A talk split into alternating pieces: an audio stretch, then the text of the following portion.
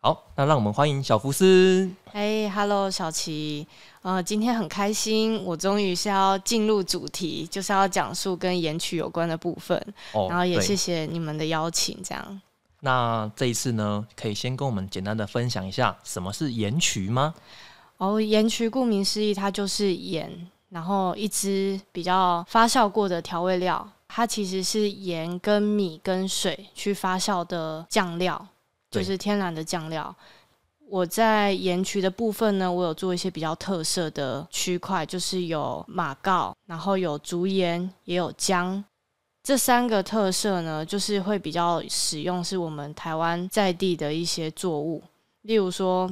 马告就是用我们我们很熟悉原住民的珊瑚礁，对然后它是野生种，所以它是没有办法透过特别种植去种植出来的作物。姜的部分呢，就是我也是采用国信香，就是有个友善农友，他们都是坚持种无毒的有机姜。对，然后我是真的特别直接到现场去看着那个姜农把那个姜从土里挖出来，也特别去了解，诶，它种植的一些状况，然后还有包括，当然我最主要了解就是说，它有种很多不同的姜，那我要确保我的原物料是否在一年当中是何时可以出这个产品。对对，那小农小做呢，尤其像我这种手酿的部分呢，其实做的量其实不大。对，那在这个不大的过程当中呢，就会跟着季节去跑。那在竹盐的部分呢，它比较特色，它其实是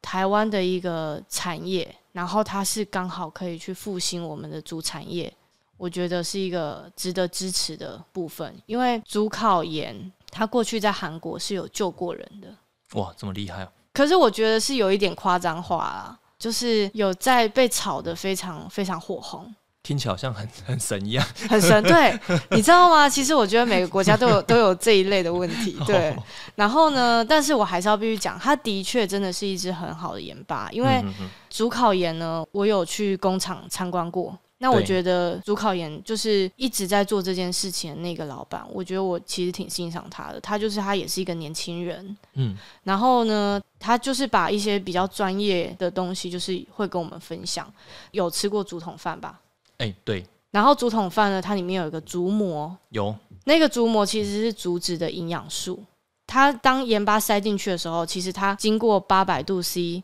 三天烤出来的那个盐巴呢，它其实就是这样一整根，就是非常硬，嗯嗯嗯，对。然后再利用慢速的方式把它磨成粉，这样。哦，我是没看过。对，就是有机会的话，我可能会跟他进他已经烤好的竹子的那个竹筒的那个样子然。后里面是盐这样子哈。对对对，它烤成、哦对，就是我觉得还蛮神奇。然后我为什么会跟他进这个竹盐的部分呢？是因为其实竹盐的区块它有非常多竹子的微生物，对，然后它这些好的东西呢，跟竹子的那个盐巴酿在一起之后，其实我的竹盐的盐比、嗯就是盐分会比原味还再少一半。哦，原那来我是这样。那我盐曲其他酱料的那个使用的盐巴，都是台湾的那个日晒周南盐场的海盐，所以相对的，我觉得它的回甘啊，或是矿物质也相对比较高。嗯，了解。那这样目前就是有四个口味，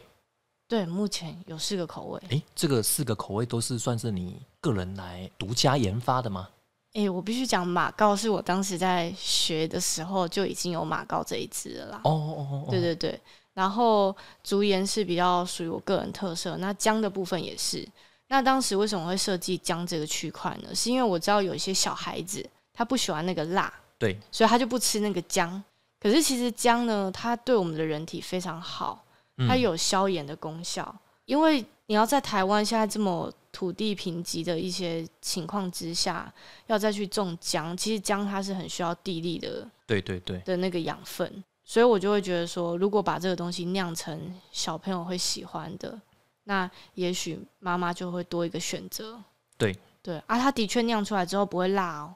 哦，对这么但神是奇它会让所有的姜黄素那些全部都在里面。哦。那这样听起来就是说，盐曲就是一个调味料嘛，对不对？对对对，它就是可以取代盐跟味精。嗯，那为么？什么会说它可以取代味精呢？是因为盐曲呢，它是在高盐的环境之下酿造，嗯对那所以它有非常耐高盐的乳酸菌。那基本上就是这些菌，它接触到食物的时候，会把食物的鲜甜度整个拉上来，甚至有一些蛋白质的状态，它会做软化的动作。哦，这么神奇对，在食物上面。那基本上呢，其实，在食用上面，我觉得它跟盐巴没有差太多。就是我在看食谱的时候，我嗯有时嗯候嗯会直接把食谱当中的盐巴，就是用盐曲去做取代。诶这个是是一比一这样来做使用吗？诶、我觉得基本上呢，盐曲它的咸度会比盐巴再淡一点，哦但是如果你觉得太淡，其实就是可以在后加。哦，也好了，现在人也不要吃那么咸嘛，对不对？对对对对。嗯嗯。那像那个市售的盐曲有很多种啊，那小生那的盐曲跟那些盐曲有什么不一样？哦，小生酿当时呢，其实因为我本身是从小就吃素嘛，对，那我吃过很多市售的盐曲之后，只有一个很大的感想，就是都会有一个酒精的味道。哦，酒精，对，就是其实它里面都有酒曲，诶，是因为发酵过头了吗？还是怎么样啊？没有是本身曲菌，哦哦哦哦，市售的多半都是有。对，那小生酿是比较特色，就是说，因为我们本身就是不喝酒，对对，就是在戒律上面。那我身边就相对的不喜欢酒精味的人比较多一些。对，那我对于这样的部分呢，我就有去思考过。所以我当时在设计这支酱料的时候，其实是有几个想法。第一个就是酒精的部分，我想要拿掉。对，对，所以我用的曲菌是没有酒精的。哦，原来是从曲菌这边就开始要下手，对，然后第二个呢，是因为台湾的饮食习惯料理喜欢加糖。糖，对，那我的曲菌的特性呢，它比较特色是它可以把食材的鲜度、甜度拉的比较出来。嗯，就例如说，呃，我喜欢用甘蔗去熬汤，然后玉米还有萝卜。嗯那我喜欢用它们去熬汤的时候，其实有时候甜度还是没有像我们适口性的那个甜那么干。那这时候你就是加一两匙盐曲，其实就会把那个整锅汤的那个甜度整个拉上来。哇，好像很神奇哦，对，其实很神奇，就是我觉得它在日本被誉为魔法调味品也是这样魔。法调味品哦，真的，真的，就是你一定要去试 看看，你知道吗？其实腌菇真的超好吃哎、哦好，就是你知道我那个杏鲍菇啊，我会把它切成圆片，对，然后我就会在上面抹薄薄一层，然后我就放冰箱。嗯那嗯我可能过了三四个小时，我要煮晚餐了，或者是要早餐的时候要煎菇，当夹吐司也很好吃啊。我就会干煎或是油煎，我那菇真的很鲜甜哎、哦，等于是说这个酿造的部分有你自己独特的一个配方吗？是不是？哎、应该是说我的理念啊，哦我你的的理理念念去做出了这个东西。哦哦哦，哦，对对对对对。所以才会如此的特别。对我当然是不好意思讲 啊，但是就是一个心愿呐、哦就是说，嗯、我们怎么样把素食吃到是健康的。哦，对，然后大家不会因为就说哦，因为咸呐、或是怎么样，嗯？对，就是包括说，其实我有一个师兄弟，对就是我们也是从小一起出家，然后他真的是很神奇，他在我研曲刚学完我要推出来的那个时候，他有一天突然间传了一个讯息说，哎、那个豆干为什么都不会入味？嗯，然后我就很惊讶，因为盐曲就是可以让豆制品很好入味，入对对然后它对会去软化豆制品。我就跟他讲说，诶，那我寄盐曲给你，你试看看。结果他就真的去试，他就说，哇塞，超神奇耶！用你的就可以，就是呃，其用实其要他人的不行，不。行这样讲，市售的都可以好，但是市售的有两种状态啦，哦一种就是你如果在超市买到的，多半都是灭菌的酱料。 哦，灭菌就是已经没有那个活菌了嘛，对不对对？对，啊，你如果没有活菌的话，其实接触到食物它不会有太大的改变，这样子。那个可以叫做假盐曲吗？不行。诶、我们不能这样子称之为人家，因为其实他今天要灭菌有很多的因素。其实我觉得上 p 开始最好的就是说，我觉得可以开始让消费者知道为什么我利于去做这件事情，还有我自己到市集上面的一个最大的去推广的原因。哎、你这样说起来，我觉得有点矛盾呢、欸就像是我去哦，我去全联买优酪乳啊，我就是要喝它里面的活菌啊，啊，结果这个优酪乳里面的啊已经被灭菌了，啊，这样我喝它要干嘛？啊，这样盐曲的这个你刚刚这个说法，这样好像是蛮奇怪的哎、对太啊好了，我觉得我可以进入最直接的主题， 这就是我在市集上面的一个很大的功效。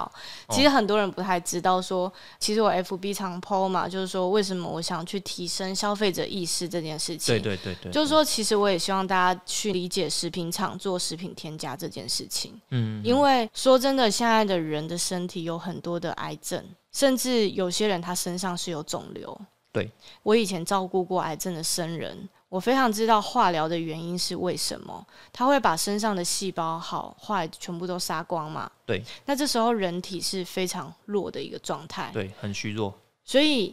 你对一个虚弱的人，你不可能用很强烈的方式去补身体，对你只对能用温补的方式。对那菌就是这个道理。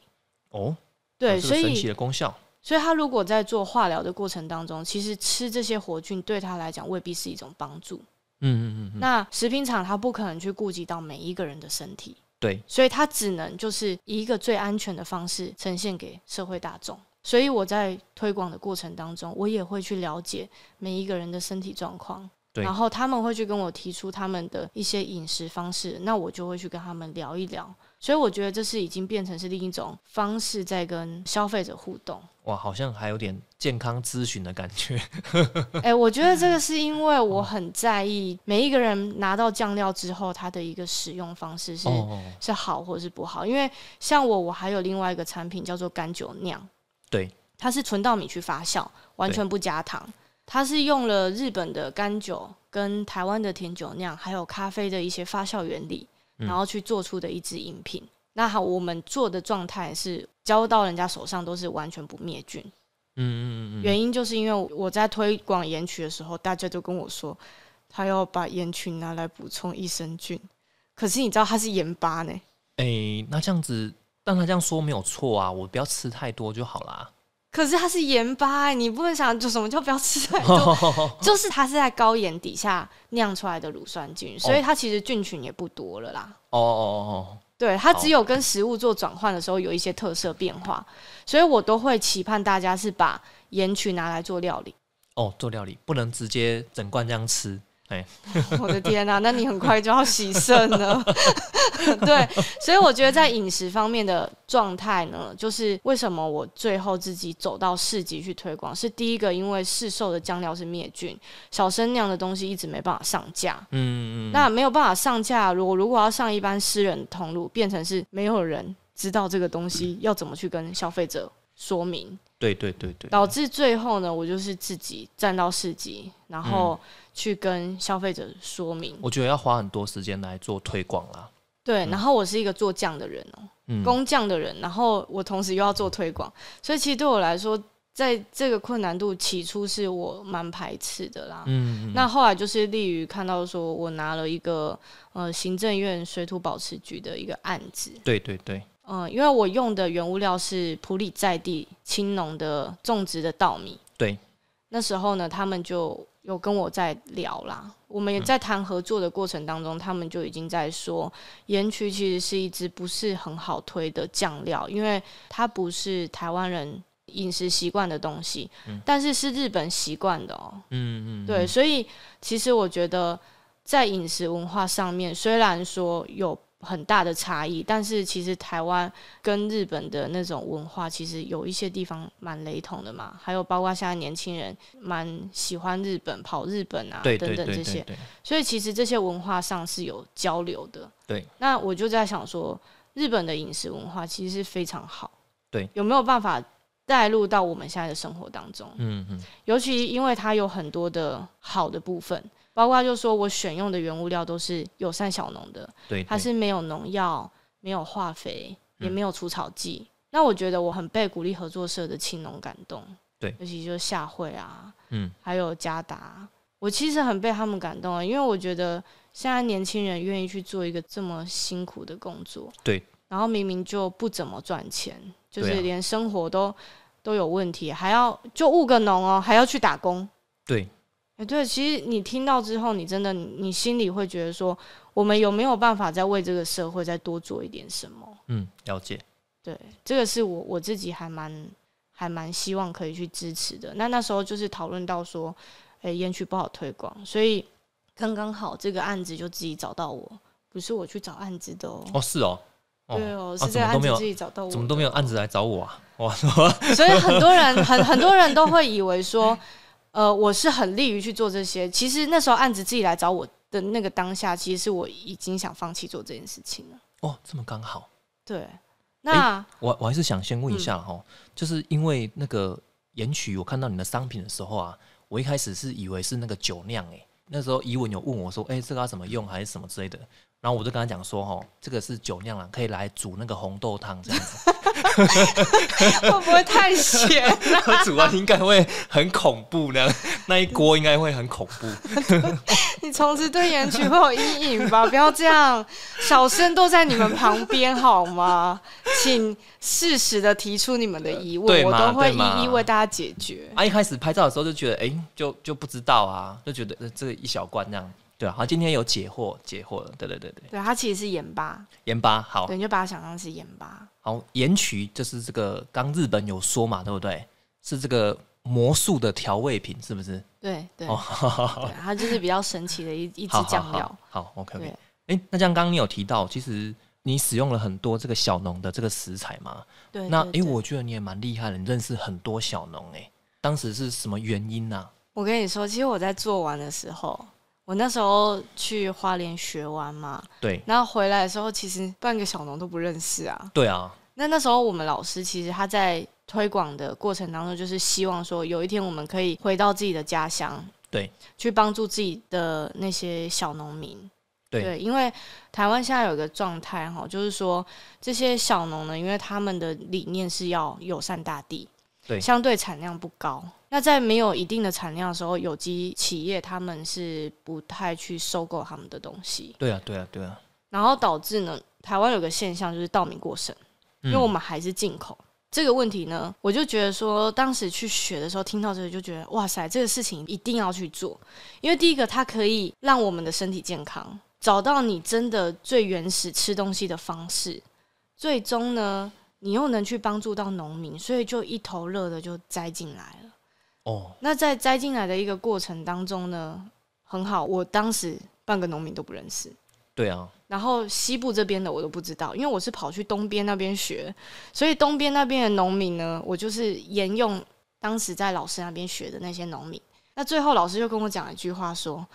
你为什么一直从东部叫东西到西部呢？嗯，对你应该是要去发掘你在地的农民才对。对对。然后对，好，然后我就开始转换。现在积累的这些农民呢，其实是花了我一年的时间。哦，慢慢慢慢认识找出来。嗯我曾经为了找稻米找到三更半夜，FB 狂刷、欸，你知道吗？你嗯可以想到，只要米打出来，你就看有哪一些应该不难找吧？没有。但起初真的很难找，起初我跟鼓励合作社也不熟啊。他们那时候不是已经有在推广这个稻米的友善耕作的文化吗哦，？我刚好找到他们的时候是，我们没有米卖你哦哦、你要等，到我们几月才有。因为他们产量比较少啊、对他们好像那时候嗯好像到七月了，你知道吗？对很对恐怖。对我对那时候等到他们七月的稻米收成，然后要再等碾米，嗯哼然后我才有东西可以用。可是我大概是三月的时候开始，我去年三月的时候就开始就做了，嗯因为味增呢，它要酿五个月的时间，所以我那时候其实花了蛮长的时间去找这些农民。去年三月哦，对，去年三月，诶，那这样我觉得也没有很久啊，那你这样可能才快，诶，刚满一年呢，对不对？就是如果说酿起来了，但是实际上小生酿真正问世是在八九月那个时候，并没有很早就问世。哇哦，我开始工作室运作是在三月，可是你看要到八九月才真正的有产品，有产品出来，然后可以去跟大家分享这样子。哇，所以你很新呢，我以为你做很久嘞，我看你的样子，我以为做很久， 我看起来就是不管什么事情都好像做到 对啊很资深这 样子。原来这个产品是去年才推出，啊，对对对对，我去年哇哦才开始，我三月才正式工作室成立，开始酿。那我觉得你现在还有很大的成长空间呢，对吗？你等于这样推广期才短短的可能半年的时对间啊，而你已，都还没有到一年啊，对淡啊旺季都还不到。而且最好笑的是，我冬天的时候，我味噌都没什么人买、欸为超什神么奇。因为你也没有特别推，那时候光要推盐曲，其实你就已经很难推味噌。结果通常味增是到这个季节开始会比较少人再去买。结果我发现我这一次黑糙米味增推的很好，哎、等一下，你还没有跑完一个完整的周期啊，一年有没有？我们从一月到十二月，对啊，对啊，对啊，对都啊，还没有。而但且我有觉得比较神奇的是，我觉得现在消费者的意识真的是我在市集是有被惊艳到了。嗯，对我得觉得现在的人，呃，尤其是来吃好东西的，已经年龄层慢慢下降。有有有，对，那我觉得这件事情是非常重要的，因为过往是年轻人完全就是乱吃啊，对对就是对，都不在意。你相对的就比较担心的是说，你看他大概三四十岁、四五十岁怎么办？嗯，对，但现在有三十几岁的人来买酱料了，所以我为这个事情我还蛮感动的。我觉得台湾其实还是有一些族群会支持这个友善耕作这产品啊，这个族群越来越扩大了，就是我也很开心，小农在我身后都嗯嗯给嗯我很多帮助啦。还有就是友善界其实有很多早期还没有像李仁啊，还对有像对棉花田这些都还没有的时候，其实有一些有机界的长辈，他嗯们很早就在做这个区块。对对对对，那我也很幸运，就是我这样子一路推广来，我也认识了不少友善界的前辈，嗯，他们都在我身后一直看着我在做这件事情。虽然对我来讲，我觉得其实你知道，我那时候要去市集这件事情，我心里其实打了很多的无数的内心战。那这样其实你才刚去摆市集没多久而已，哎，对啊，可是你有没有去想过一件事，就是一个身重对他，站到市集这件事情，那我想问一下，那你爸有跟你一起去吗？我爸最后是在我，哎、我起初做这件事情，我跟我爸真的是快要炸锅跟炸瓮了，你知道吗？ 因为我爸学商，我讲过，我爸学商，对，所以我爸他很清楚我在做这件事情是有问题的，你说摆市集吗？不是做酿造这件事情，哦你没有办法去说服他，他利润太低了，你知道吗？哦，你花了这么多的时间，你利润这么低，嗯，要不要生活？嗯然后他也会觉得说，我让我自己小孩离开寺院，不是要让他更忙。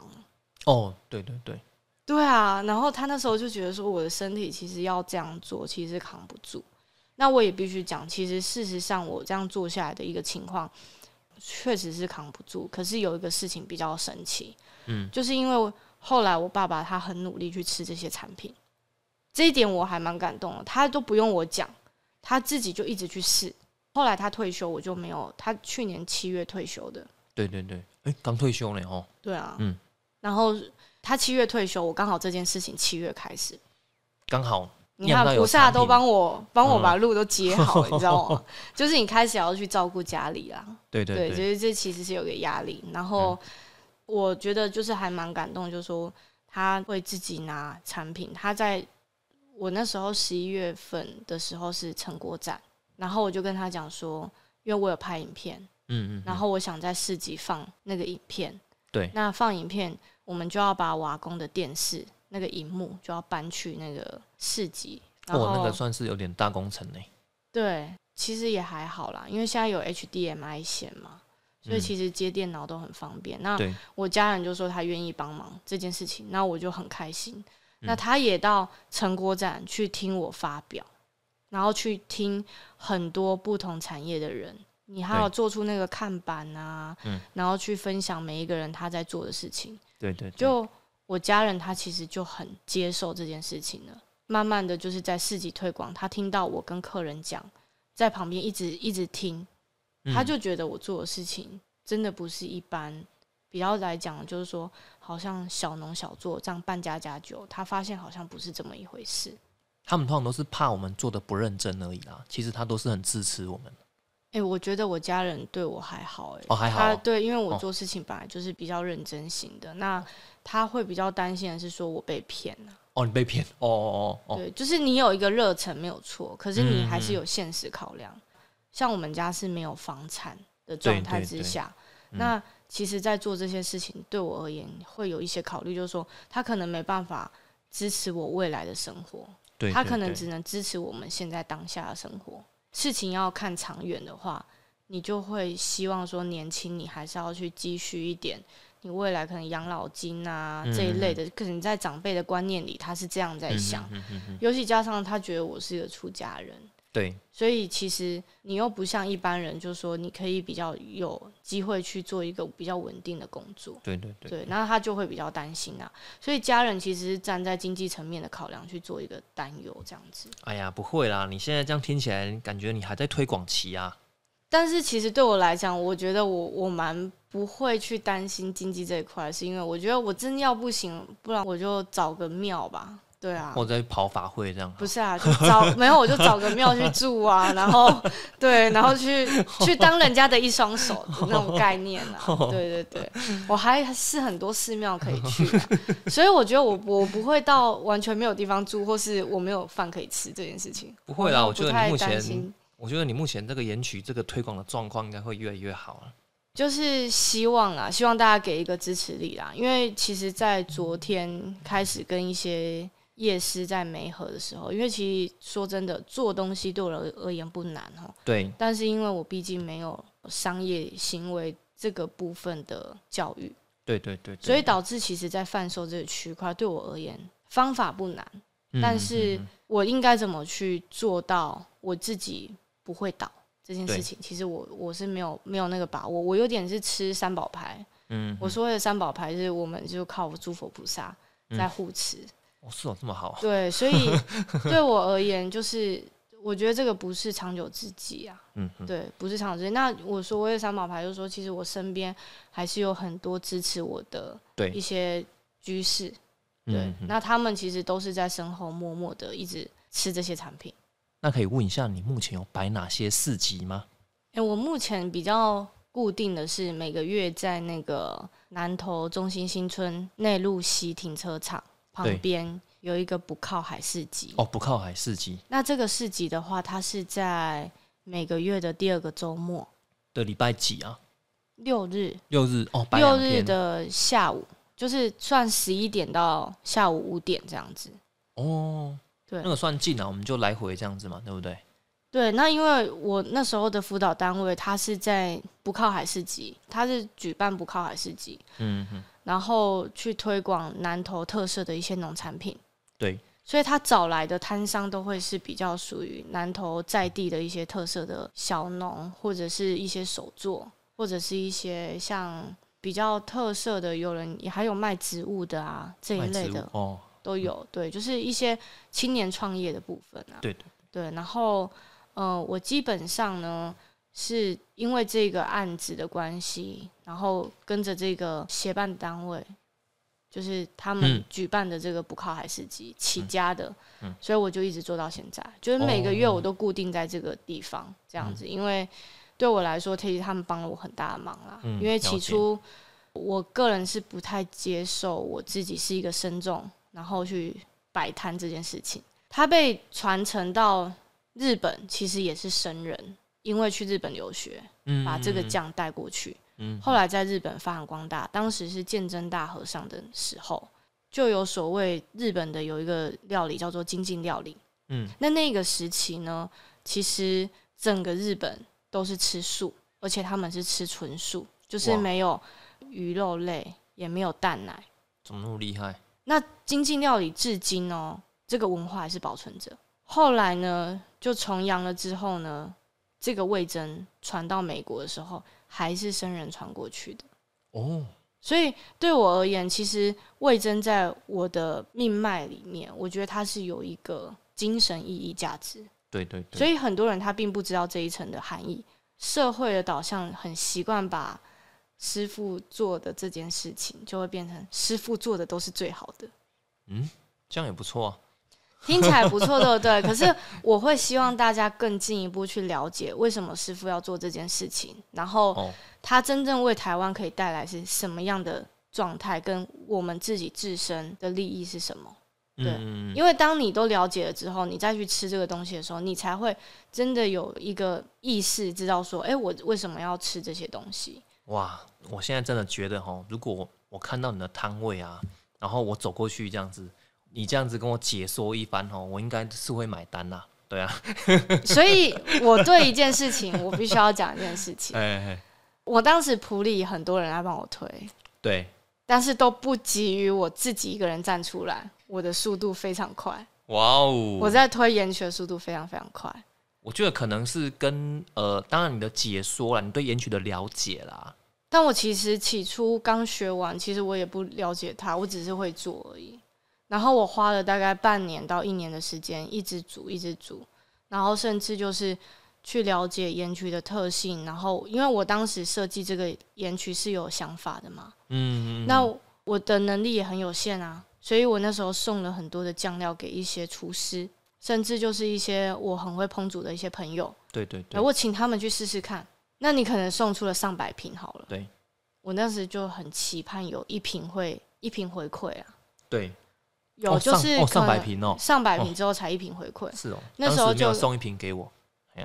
我怕你把它拿来煮红豆汤， 然后从 此我的盐曲就我回哦我民的了。一颗心， 哦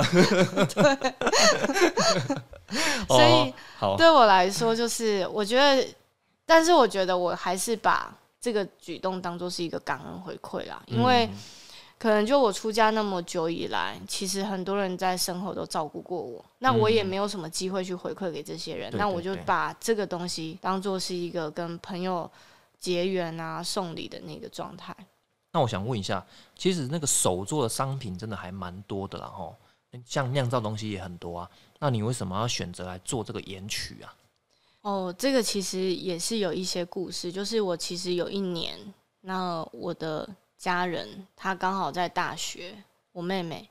嗯那她寒假的时间她要去找工作的时候已经比较晚了，所以那时候她其实找不太到打工这个机会。对，那时候我就一个念想，我就想说，好吧，那我来做草莓果酱，她来卖，哇哦，这么有行动力然哦！后我就带着她做。对，对，然后那时候呢，其实做了几批吧，然后也都销量就是不错。嗯，那这个销量其实也是一直是依赖我身边的一些居士啊，对就是说，，哎、他们看我们这样做，然后所以就支持。嗯、那时候开始就去了解东西的原物料，对所以我是进阶到变成去了解那个糖，对嗯，我我才才知道那个糖是有问题的。哦，所以一开始是做那个草莓果酱，哎，对对对，然后后边呢，就是我有认识一个朋友，他是在大陆工作，那他就是吃了那个草莓果酱。我跟你说，那很神奇，就他是一个中医师，然后呢，中医师看我用的糖呢，他就很不开心，怎么说？因为我用的糖，他就觉得那个是不健康的，对，他就嗯觉得说要用更好的糖。更好的糖，只是我那时候对原物料我其实不了解，我只是觉得能把果酱做出来就已经很不容易了。然后就可以吃香。对啊，啊哦嗯我自己吃我也觉得很好吃，我真的是半罐果酱，我大概可以吃好几片吐司、欸，你知道多好吃？我那时候其实对我而言，我我对我那一次的酱料我很满意。哎，对真的，我真觉得这蛮好奇的。那你现在怎么不回锅来做一下草莓果酱啊？因为它农药很多啊，就是 好有对啊，差别这么大啊！你要用有机的做，哪有那个本钱可以这样烧哦那啊？个那个一罐都太贵了嘛，对不对？对哎呀，啊，谁要买单？对对对啊，我哦园区现在开两百五都已经卖成这样了，对不对？那如果你那果酱用有机的，我觉得我还是比较讲求一件事情，如果这东西是好的哦，嗯，你能不做成加工品，能往嘴巴塞就往嘴巴塞吧。哦，所以你当时其实并没有像友善的这种观念呐、啊。哦那时候还没有，那时候就是开始在找糖的时候才发现，哇，台湾的糖已经是进口糖了，对对对，对已经没有在自己做糖这件事情，我才意识到我觉得事情有点严重。嗯然后后边呢，我就开始去找包装材料，我又不想要不环保的包装材料，我就不知道怎么样就去找到主产业的包装的东西。对，我就发现哇，台湾的主产业也有问题。嗯那我就其实大概是从四五年前开始就一直在在注意这些产业的部分，对对对，然后甚至就是我最终又跑去想要务农这件事情，因为你找不到好的原物料，你就觉自得己种说，对，你就开始会觉得说，哎、是不是应该要做一点什么？对，然后有发现到友善小农的区块开始了到后面找糖找不到的时候，就意外因为透过朋友认识，然后去接触到呃友善蔬菜，对，那时候开始接触之后，大概进入到酿造还不到一两个月的时间，我嗯，马上就投入酿造。哦，原来是对这样，那投入酿造以后，我就一发不可收拾，就一直做到现在。为什么？因为我发现我做到原物料了。嗯嗯嗯我觉得了，解当你可以把东西做成是从它是一个生的东西做到一个熟的东西，然后你看着它这样子出来的时候，你自己是很安心的。嗯嗯，而且这过程是不添加任何一丁点添加物。对对，那我觉得在这个过程当中呢，你就开始非常清楚，就是是安心的，嗯，嗯然后嗯不但可以照顾家人，对你同时还可以照顾身边的人。我觉得做手酿产业真的是没办法赚大钱。第一个是我没有办法量产，所谓的量产是说，如果说今天政府真的帮你推向国际好了，你有没有办法出口？第一个我就已经先跟大家没有讲没有我已产经量啊，就算即便可以做到有产量，可是它是要消耗非常多的人力。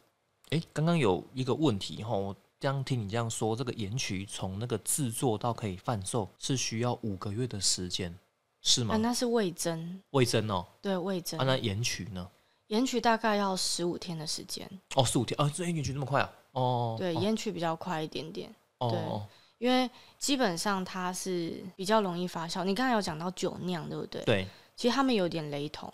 所以酒酿也是这么快就可以做好了对，也是可以。哦。对对对对对，对，原来是这酒样。酿它其实蛮容易的，嗯嗯嗯，对他们有大概异曲同工之妙，只是差在曲菌吧，我觉得曲菌的差别而已。哦，曲菌的差别，还有哦你用的稻米，像甜酒酿的部分啊，它用的是糯米，糯米那我用的是白米。哦，白米，嗯，好像这个米跟菌都不一样了。对对对对，那做出来的味道还是会有点落差。嗯，哦就是两种，就是不同的东西。对，哦，好，这次就不要再搞混了。 不要把它拿去煮红豆汤。那这个盐曲呢，我可不可以来分享几道，就是可以做什么简单的料理呢？盐曲很对味的，有没有？我现在都会跟人家比较直接推啊，因为现在的人不喜欢大肆烹煮，你知道吗？对对对，他就想要最简单的烹煮方式，所以我非常对我的酱料很有信心，就是我希望大家可以快速煮食，对，然后你不需要高油烟的方式去料理它。对，所以盐曲的话，我都会跟一些上班族讲说，你像杏鲍菇啊，你可以切片，或杏者鲍菇是切片，嗯对，然后在上面薄薄抹一层，上班前就把它放冰箱，下班之后回来干煎，配一碗白饭，然后烫一个蔬菜，拌一点盐曲，加一点紫苏油或者是橄榄油，那个油对我们身体很重要，就是我们可以消炎。对对对，对，那你拌一点咸，你也不会吃到不好的东西。那它又可以把蔬菜的甜分整个带出来，嗯嗯，对，你就不用再加任何一些其他调味料。盐曲它还有其他功效啊，例如说，呃，你如果夏天太热，嗯对吧？就是我们希望电解平衡的时候，你是会运动完想喝一点舒跑，对。那你这时候可以改换啊，你可以用柠檬水，呃，蜂蜜柠檬加一点盐曲，哦，这样也可以哦，对，它就可以变成天然的运动饮料。哇，然后你甚至盐曲它还有很多功效，像那时候有拍影片，有一支亚非拍出来的影片是就是一碗食谱嘛，对对当时对跟，他合作，嗯然后请他设计几道盐曲料理，当时就有一支盐曲料理是叫做豆乳美乃滋，盐曲豆乳美乃滋，嗯嗯嗯，那豆乳美乃滋其实在呃网络上很容易找得到。对。可是我发现一件事情，加了盐曲之后超级好吃诶、哦是哦，放了一个礼拜之后超级好吃。重点是我最近才跟他在聊，我跟他讲说，你知道我放到现在已经不知道几个月了，大概快半年有了。嗯，你知道我每个月吃它味道都不一样，它没有哇坏掉欸、通常豆乳它其实很容易坏掉的东西，对嗯对对。可我放到现在没有坏掉，而且非常好吃。那这个制作方式可以大概跟我们分享一下吗？诶，这个制作方式在小生酿的 YouTube 上面，我已经有分享上去了。 好，那还有不止这个酱料，还有一个叫做油醋酱，油醋酱，对，就是盐曲油醋酱。你其实就是很简单，醋的那个概念，你可以用百香果或者是柠檬这些酸质的水果作为就是醋的那个部分。然后油的话，你就可以用橄榄油啊，或者是一些凉拌油，你就是去调，然后加一点点盐曲。那用一般玻璃罐就可以了。嗯，你就加多加进去，然后盖盖子，然后摇一摇就好了。那你就可以淋在哪里，你知道吗？哪边沙拉，嗯沙拉对，你可以自己做沙拉，哦，然后还有，例如说像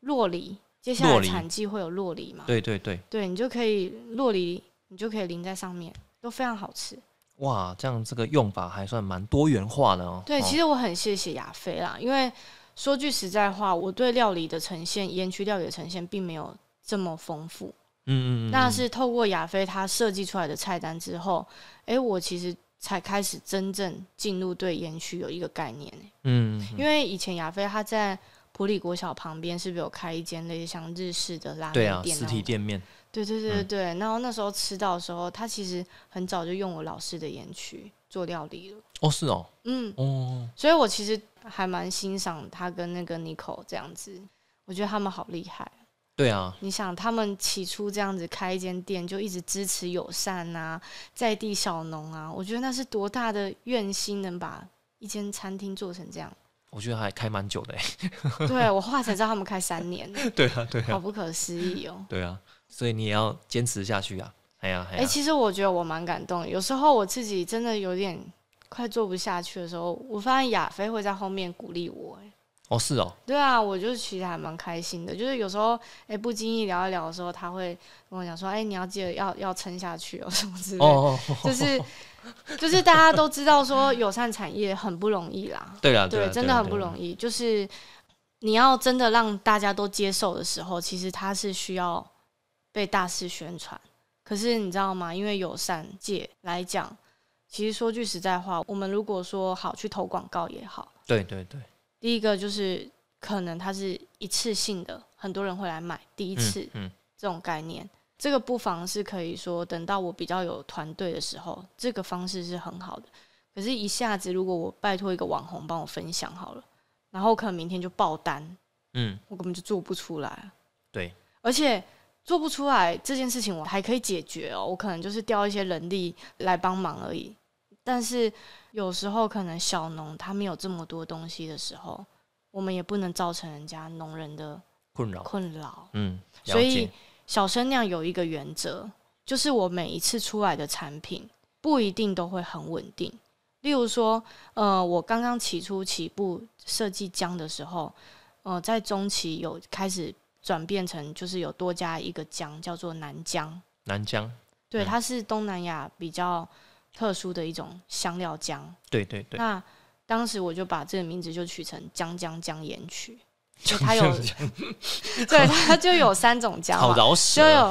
有竹 竹竹江、南江跟姜黄，哦好，对啊，它的产地都在国信。嗯嗯，那那时候其实还蛮感动，那时候去看那个南江的那个农友啊，对那，他本身是一个很老的阿伯，嗯，然后那个阿伯自己身上有几个癌症，所以他在种植这个他是完全不用药，他嗯也不能再用药，了解，所以我就非常安心这些小农的东西。嗯，对啊，我觉得江江江盐曲还还蛮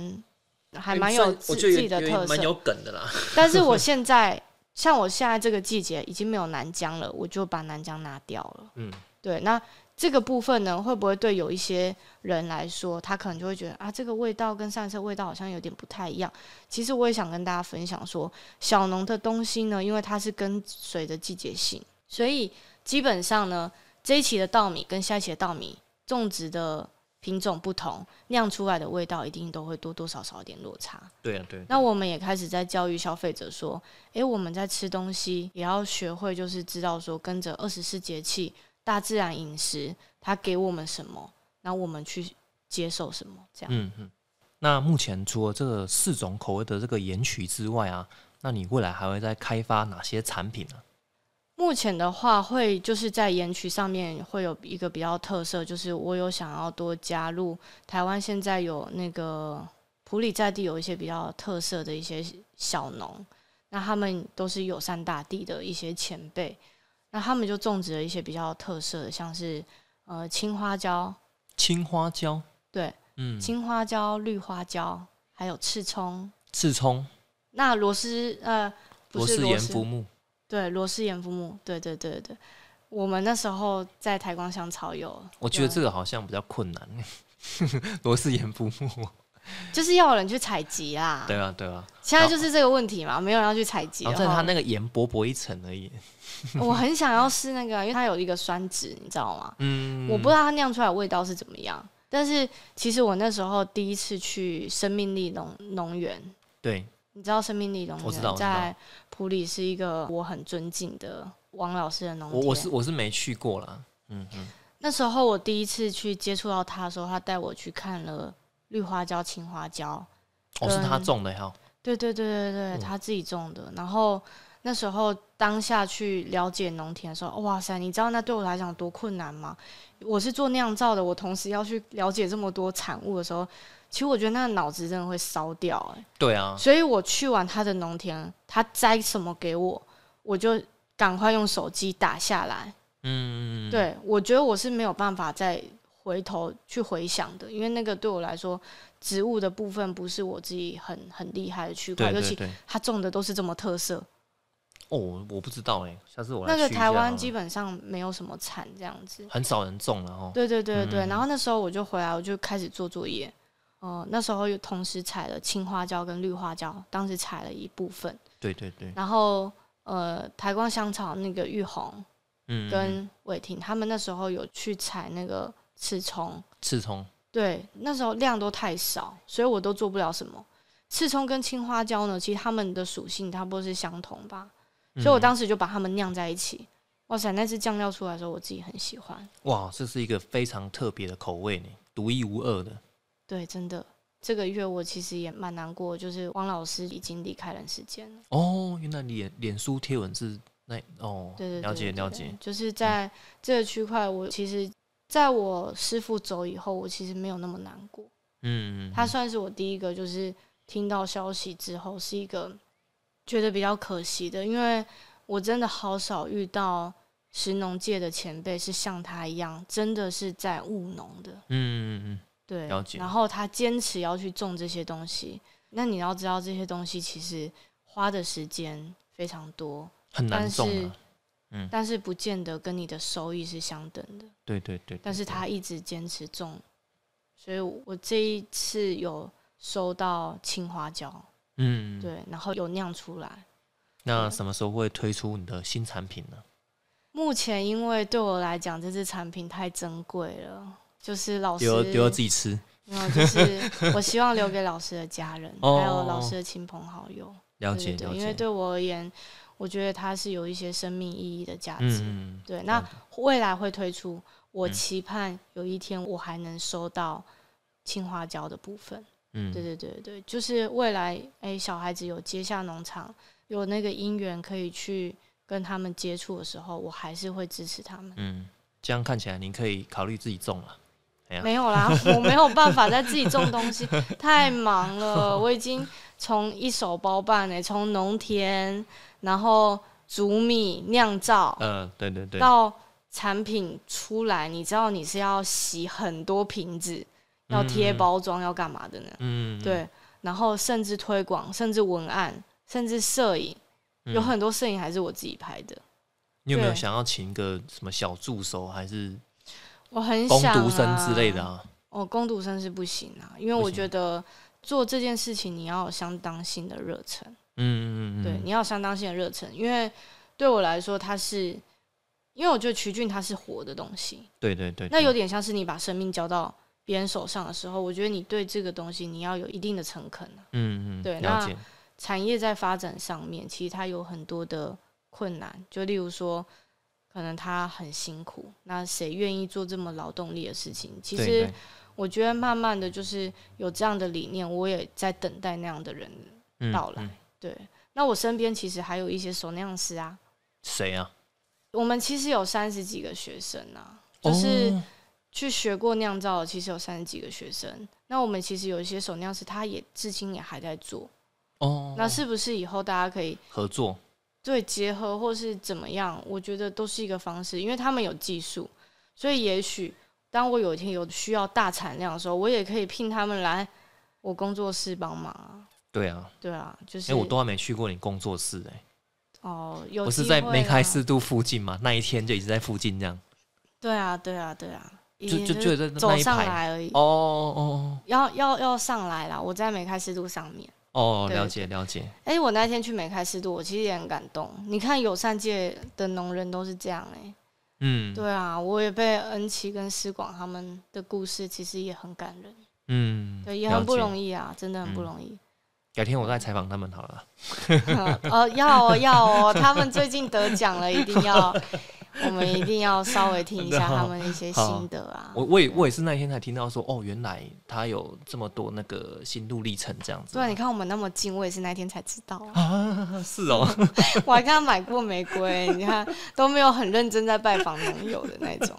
没有啦。其实就是有一些农友呢，因为他们其实平常比较忙，对啊。那对啊我会觉，对啊得说，以一个不打扰的方式，怎么去跟他们接触？我觉得这个也是我在场刊的部分去了解人家务农的一些理念跟状态的时候，嗯嗯嗯嗯其实我觉得这也是要学习的部分。对啊，我很感恩这些农人，他们是非常不藏私的去告诉我们、嗯很多他们的